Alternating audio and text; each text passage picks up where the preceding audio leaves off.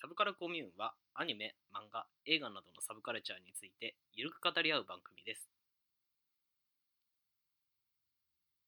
どうもこんにちは、シロです。ヒロプーです。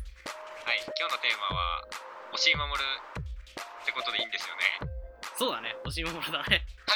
はい、押井 はい、押し守守。で。はい最近あのパトレイバーの実写化がなんかもう制作が終わったとか終わってないとかで、はいはいはいはい。今年からなんかこう順次あのー劇場公公開開していって、はいはいそうはい。そう来年ねはい、なんかやるみたいなでかく。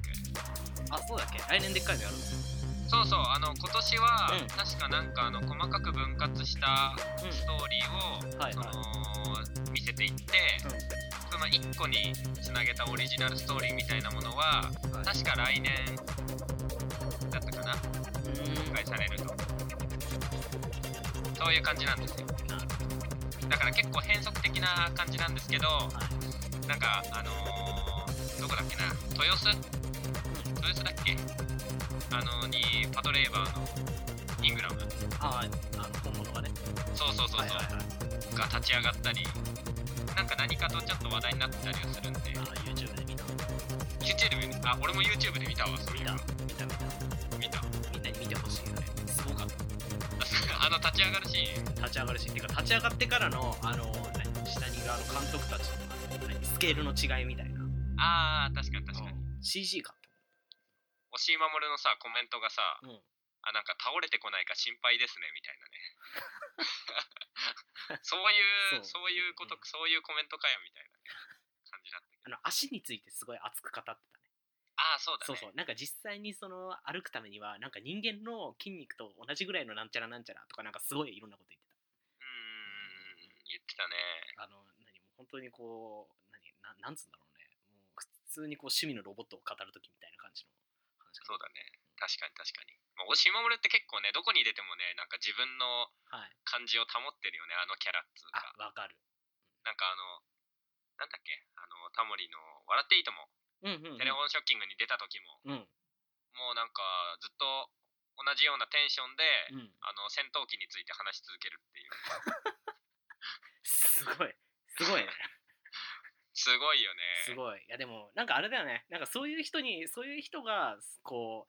うロボットとかこうメカニック系の話を作ってるってなるとちょっと安心感があったりあとあなかするるほどかもなるほど。うんうん。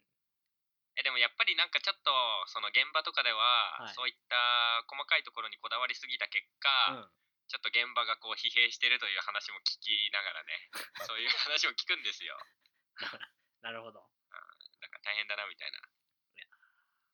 クリエイターですから。まあよはい。クリエイターですから。クリエイターでクリエイターだから。はい伝説のクリエイターはそこら辺目つぶらないといけないというこそうですねとで。周りが合わせろってこはいと。はい。あ大体じゃああの押井守が作ったアニメでもこう追っていく感じにしますかわかりました。え時系列に。そうですねまああの大体有名なやつをちょっとピックアップして、うんうん。まずはやっぱりうんうるせえやつらあ、天玉から来るかと思ったらうるせえやつらです。うるせえやつらが実はこれがあのー劇場版の監督デビュー作うんですかね、うんあのオンリーユーがデビュー作で、うん。まあ、その後「ビューティフルドリーマー」というんうう、んはい。この世紀の名作に つながるわけですよほうほうほうほう。どうですか好きですか好きですよ。好きですビューかティフルドリーム。いやうるせえやつらのアニメ自体が好き。そうそうああ大体アニメ自体の、そのなんだっけ、えーと、チーフプロデューサーだかよくわかんないけど、偉いの仕切ってるのもシーマモルですよね。そうだねそううんうんそうそうそうそうテレビ版も関わっててテレビも変わってて。この、まあ、ちょっと話すと「ビューティフルドリーマー」のどこがすごいかっつうと、うん。あのまあループ構造になってるわけじゃんあの、窓まぎみたいな。そうそうそうそう,、んんんあれを実はこう最近だとかなりこ結構普通になってきちゃってるとはい。でもあれを多分一番最初にこう結構大衆向け的にやったのうが、ん。あの押井守はい。だったんじゃないかとおうほうほうしかもアニメでアニメで。そうこれはすごいそうね。なんか、しかもこれいやまあはいはい。あのループ構造に関しては、うん結構まあ前からあったと思うんだけうんど、結構こうメタ的になってるわけじゃないですか。うんうんうんうんうん。こう推しあのビューティフルドリーマーという作品がうん。実はうるせえやつら批判の映画ともこう読めるわけですよ。その1話1話がその何えっ、とまあ独立していてその1話の終わりっていうのは次の1話にはつながらないっうんうんうんていうこのなんでしょうこのアニメアニメ独特というかその物語独特な、そうですね。うんうん、ところがその「ビューティフル・ドリーマー」ではそれってちょっとおかしいよねみたいそうそうそうう。んだからこそ、そそいううののが学園祭前夜な、うんうの、ん、そのなんかこう、楽しい感じっていうのをずっとループしていたと。はいはいはいでもこれはおかしいんじゃないかみたいな。うんうんで、一人ずつどんどんいなくなっていくと。うんみたいな、その、ことが、実は、その、高橋留美子の、うんあの、母性の肥大化みたいなもの と、はいよく語られるわけですよ。はい実はこれは、あ懐の、宇野か常弘とかが、うんもうかなり何回も何回も言ってる話ではあるんですけうど、んまあだったり例えばその町山智博だったりその映画批評からもはい結構言及されるような作品ですよね。うーんうんうん映画的に見てもその価値が高いというかそうそう。それが1984年。え今から何年前 ?1984 年ってこと30年前ですか、 30年前ってすごいね。やばいねそうだよねえその時すごい100歳だった人もう130歳ってことでしょ そのその説明の仕方はどうなの例えがうまくないな。はいはいはいでその後天使の卵が来るわけですよ1年後に。あその後だっけそうえうるせえやつらそうビューティフルドリーマーうんうんのが84年で、はいはい85年に天使の卵が公開されるんですよね。なんだ最も意味のわからないとか言われてるやつだよねうんこれはどうですか天使の卵。実はね見たことがない見たことないんだ。見たことないんだよなるほちどょウィキペディア。アでちょっと情報知ってるぐらいだよなんかセリフがないんだっけそうそう、確かセリフないんじゃないかな。うん俺もね、一回見たことあるんだけど、もう本当に暗くて、うんあのーただ単に見ただけじゃ、うん本当にわからない。はでも、実はそこで出てる、あうんそのなんていうかな建物だったりうん建築物だったりうんうんキャラクターの行動だったりうんうんっていうのが実は隠喩的な意味が非常に深くてメタファーそうメタファーになってるわけですよはいはいはいしかもそれが結構人間の生命だったり存在だったうんりこの世の存在だったりみたいなところにつなげられるわけですよえねみたいな話になってるから実はちょっとパッと見よくわからない話なんだけど、ーうんうん自分自身も全然分かんなかったんだけど実はあれって解説を読むととんでもない作品だということが分かるみたいなアートだね。そうしてよくわかんない。アートか。アートだね。いやアートだと思うアート。これはこう文脈とかが分からないと分からないからねうんでその4年後に「パトレーバはいはいはいー」。の1作目が公開されるんですようんうんうんねあ天使の卵、そういえば DVD が発売してるね。ん天使の卵って DVD が最近出たよね。そうなんだそうそうそうそう。一応言っとこう。なるほどパトレーバーはどうですかパトレーバーね。パトレーバーは、パトレーバーは俺も好きですよ。なるほどパトレーバー1作目と2作目どっちも見見てますどっちも見てます。どっちが好きですか2作目の方が好きです。あ2作目ね評価高いよね2作目そう、2作目の方、2作目いいですよ。人間ドラマがね。うんうんうん本うん当にこう最初見た時にこれパトレーバーでやる必要あったのかみたいな感ああじそがうだねうんすごいそうそうそうそうそうすごい受けたんだけどいかんせん話が本当に面白くてななんですか東京で実際に戦争が起こったらうんうんうんどうなるかみたいのをあその現代でその戦争が起こったらこうどうなるかっていうのをあの中でやってるわけじゃないですかそうだねそうそうそうほとんどパトレーババーーをおざなりにしてそこのところだけひたすらやってるわけですよねうんうんだからでもそこら辺もその他の映像作品だったらまあまあおそらく見れないだろうとかっていうのもあったりとか、ううんうんうんん、そういうのがあったりしてあの作品好きだななるほどねいや本当にまさにその通りでと、うん、実はこう戦争みたいなことを思わせるような作品ってはい、実は以前には結構いっぱいあったとうんうん、あのーゴジラとかもそうだし、うんうんうんでも実はゴジラの元になってるのって実は強大なものがやってきてこう街をぶっ壊すわけじゃないですか、はいでも現代の戦争って実はそうじゃないとうんこう入り組んだこうなんというかその都市の中ではい戦争が行われるわけで、そういったリアルをはい描けたのが実はパトレーマーなんじゃないかなみたいな話はありますよね。 おおあなんかそうですねなんかその時代のなんだろう戦後のまあその話はいいとしてその話はどその話はいいとしてあでもなんかゴジラ見たんですけどはいはいゴジラ。ゴジラ見たあの白黒のやつ一番最初のやつうんでも何かしらこうパトレーバーで通ずるところがあるようなないような気もしなくもあるようなないようなあるようなない ような適当だな適当だ適な。当だなあねまあなんかいフィいけどフィーリングねフィーリング的にねあフィーリング的フに、うん、ィーリング的になんか言っときゃいいかなフィーリング的にそうだねまあフィーリングって言ったらもう何でもありにな るから、何ねで、もありになっちゃう便利な言葉だなフィ ーリング。いやというわけでその次に、ーはいその僕らが大好きな広角機動隊が来るわけですよ。そうですよゴースト・イン・ザ・シェルですねそうゴースト・イン・ザ・シェルが。 95年そうそう。こうそのゴースト・イン・ザ・シェルで、うんあの、シーマムルは海外的にもだいぶ認知度が上がり、はい評価され、この広角機動隊がきっかけで、きっかけというか、はい、まあ、ある程度影響を受けて、あの、マトリックスなどが制作されるというそうだよ流れを考えると、とてもこう、映画史的にも、まあ、重要な作品だったんじゃないかな、みたいな。影響力がすごいですもんね。そのマトリックスにもその随所随所にそう、うんうん。ゴースト・イン・ジャ・シェルにも描写が含まれてるっていうのはすごい有名な話だったりします。てか今のところあれですね、オジマブルもう2作も映画史的なこうなんかすごい作品を作り上げてると思う。今の時点で確かに、 95年でうるせえやつらに続き高架機動隊そうだね。半端じゃない。で、まあ、広角機動隊の後に、はいはい。まあ、人狼とか、これは監督じゃないのかなななんだっけ原作脚本って感じか。推し推し塾だっけあ、そうだね。推し塾があるんだよね。そうその推し塾で、その神山健治だとか、数々の著名なアニメーえータ牛久坊ーなんとかだとか、育成されたわけです、育成されたわけです よね。そうだそうだ。そうそう。で、その、まあ、イノセンスがあり、イノセンスがあり、で、スカイクロラがスカイクル。来るわけですよ。はいはい。僕はあんまりスカイクロラ評価しない派なんですけど、ロプーさんは結構評価する派ですよね、実は。そう、スカイクローラーめっちゃ好きなんですよ。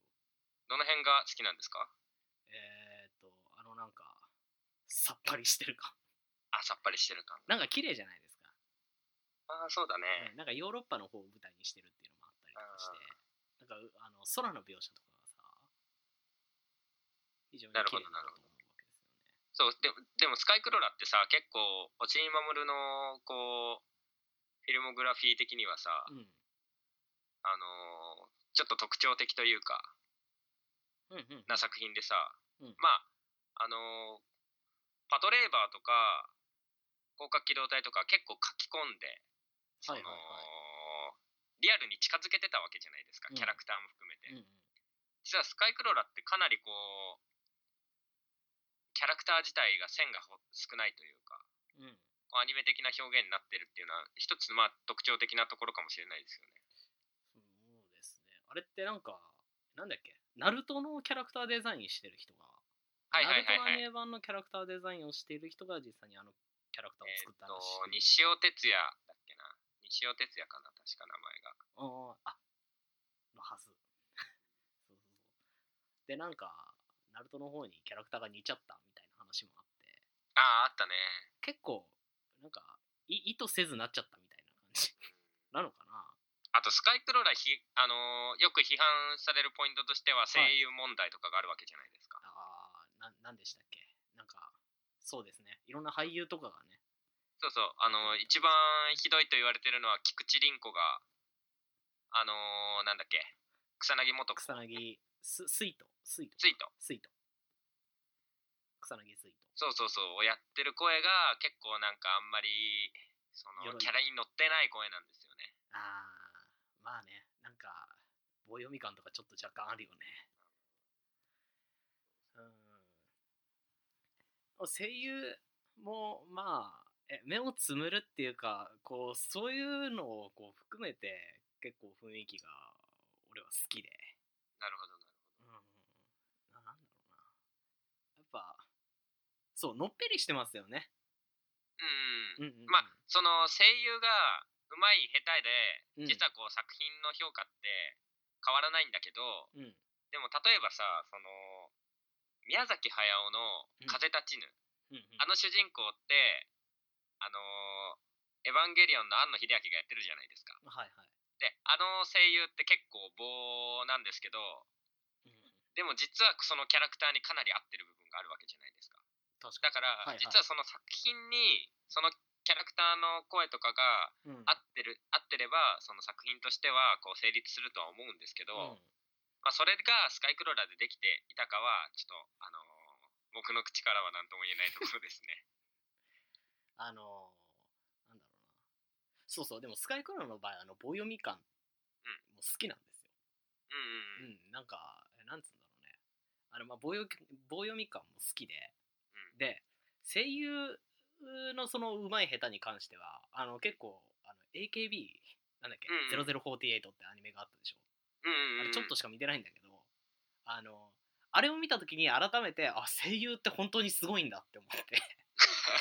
アニメアニメの声優ってすごい大事だなとすごい思い知らされたあーアニメだったんですよねでもそうそうだからなんなんだろうそうその時はだからそんなに声優のその声の演技のうまい下手があのそんなに気になっていないわけではないんですようんうんでもそうだから気になっていないわけじゃないんだけどスカイクロラはなんかあの俳優とかのその棒読み感もまた世界観にマッチしてたかなっていうふうに思ってなるほどあのーなるほど。逆にそのなんだろうえっ、とその声優独特のさその声の演技の熱みたいなものがあるじゃないですかうんそういうのがスカイクローラーにはこもってないような気がするんですよねいやてか多分見て見た人思うと思うんですけどほとんどがうんそんなに熱が入ってないんですよ実際声にっていうのはどうなるほどなみたいなうん感じですね。そうそうまあ棒読み感もそうかもしれないしそんなにだからうまくないからななんつうんだろうなそのなんか無駄なそのえーエフェクトがかかってないというかうんうんなんかそこら辺もあの世界観にマッチしてませんかどこら辺がなんかこう空虚な世界観みたいのがあってそうですね。っていうのもねそうかも。確かに確かいいにいいかなって俺は思ってるんだよね、うん、っていうのどうなるほどなるほそうど。そうそう今どれぐらい喋りました分数的には。 分数的にはもう18分ぐらいなのねあーなるほど。うんまあその他押井守はあれですよあの実写版も撮っていてはいはいあのアバロンとかアバロンとかえっ、と立ち食いし列伝とか撮ってるじゃないですか。うんうん見ました見てます見た見たあのアバロンと立ち食いしてるやつねどっちも見たけど途中でやめちゃったアバロン途中で寝たんだよねアサルトガールズ見てない見てない。見たあこれは見たよ。おー面白かっうーん なんかねたうん物語とかないよね多分いやまあ基本的な物語はあると思うよもちろん、うんでもそういうそのアニメで押井守がこれまで描いてきたようはな、いやや複雑なはい物語とかは多分存在しないアクションシーンがすごいって感じうんまあアクションしまあ世界観なのうは、んあのやっぱり描かれてるあの描き込まれてるというかほう考ほうほうほうえられてるなとは思いますうんうんやっぱり押井守ってその本とか読むと押井守が書いた本とか読むと、はいあの近景中景あの背景の話をこうするわけじゃないはいはいはい円形ですねでその中で一番その監督として力を入れるべきはうん円形であるとそのその世界観みたいなのをこう表すことができる実は物語には直接関わらないんだけど、うんその世界観を表すような円形にこそ監督は力を入れるべきみたいな話が書いてはあって、そういう意味でで言うとやっぱりこう実写版のうんこれらの作品はそういった円形には力が入れられてるとは思います、その円形、えー中継近景っていうのはあれですよね円形が世界観で中継物語近景がキャラクターのっていう話あみたいなうん、まあ、そうだね。感じ。そうそうそううんそうんうんうう。んうんうんあそのなんだっけで円形のその世界観を大事にするつまりそこがその監督としての役割だっていうのがゆえにそのなんだっけ中身の作り込みにはあんまりこう関わらないみたいなどうなんだろうね。その、わからないのが、はいやっぱり結構原作ものを、その、押井守はやるわけじゃん。はいはいパトレーバーにしても、はいあのー高架機動隊にしてもうさ、んうんうんだからやっぱりそのどこに監督としてどこに力を入れてるのかっていうとまあ非常に難し いねだからキャラクターもすでに存在してるはいわけだしね、はいはいはい。うーん。まあ、それでいい。でも、そこら辺があれですよね。なんか業界の人からはかなり不評不評を食らって。ああで、なんだっけ。なんかその、最近、そのずっと撮ってこなかったわけじゃないですか。このパトレーバーも結構ブランクありますよね。スカイクローラーかな。ああそうだずっとねなかったのかうんうんその間になんだっけ、ちまみれマイラブとかよくわからない、あの、アプリとかを、押井守監督の、そのアニメーションアプリみたいのをあった実はねいい子出してるんだよね。はいはいはいはいいやちょ1話だけダウンロードしてみたんだけど結構つまらなかった まあまあそんなのもありつつだけどその何だからその実際に映画を作るっていうののブランクがあったのはそのちょっと投げやり感みたいなのとかでうんあとスカイクローラーの失敗とかがあったからみたいらしいですよねなるほあど、ね、一番の原因になったのはあれだってあのダブなんだっけ009あったじゃないですかはいはいはいはあいあれのなんか制作がかなり失敗したからみたいな話があったらしいあでも結局009ってあれだよねあの神山健治がそう引き継いだ形らしいっああそうだよねなるうほど、んていうのも何かで見ましたまあという話もありつつそろそろ時間なんでそんな感じではいはい僕たちの熱い押井守の絵の愛は伝わったでしょうか伝わりましたかね伝わった伝わったよしよし終わ終ろうわろ じゃあうはいねまたねー